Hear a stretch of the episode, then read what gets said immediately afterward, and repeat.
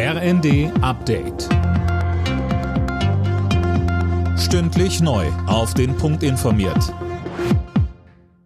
Ich bin Tom Husse. Guten Morgen.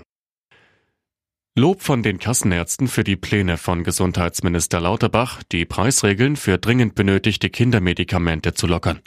Lauterbach will unter anderem eine Abkehr von Rabattverträgen zwischen Kassen und Herstellern.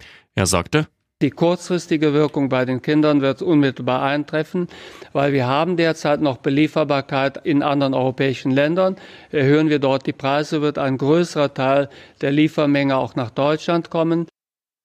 Der Spitzenverband der gesetzlichen Krankenkassen ist nicht zufrieden, spricht von kurzfristigen Weihnachtsgeschenken für die Pharmafirmen und fordert einen Medikamentengipfel mit allen Beteiligten. Wenn nächstes Jahr die Energiepreisbremsen an den Start gehen, will das Bundeskartellamt Abzocke verhindern. Dafür wird eine eigene Abteilung aufgebaut. Der Staat springt bei Stromkosten und Co. ja teilweise für die Verbraucher ein. Und da gibt's Befürchtungen, dass Unternehmen zu hohe Preise ansetzen könnten.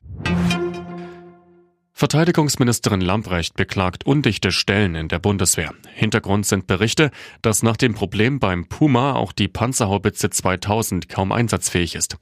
Sönke Rölling überraschend kam das nicht, aber man wundert sich ja schon, dass da so offen drüber geredet wird.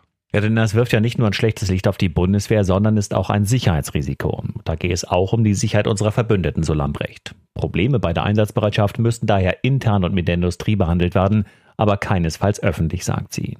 Für die Opposition ist das natürlich ein gefundenes Fressen. In der Union ist man ohnehin der Ansicht, dass Lambrecht ihren Laden nicht im Griff hat. Und da passt dieses Veröffentlichen von internen Informationen absolut ins Bild. Die britische Zentralbank hat die ersten Banknoten mit dem Porträt von König Charles vorgestellt. Die Geldscheine sollen in anderthalb Jahren in Umlauf kommen. Dann soll Charles auf allen Banknoten im Wert von 5, 10, 20 und 50 Pfund abgebildet sein. Alle Nachrichten auf rnd.de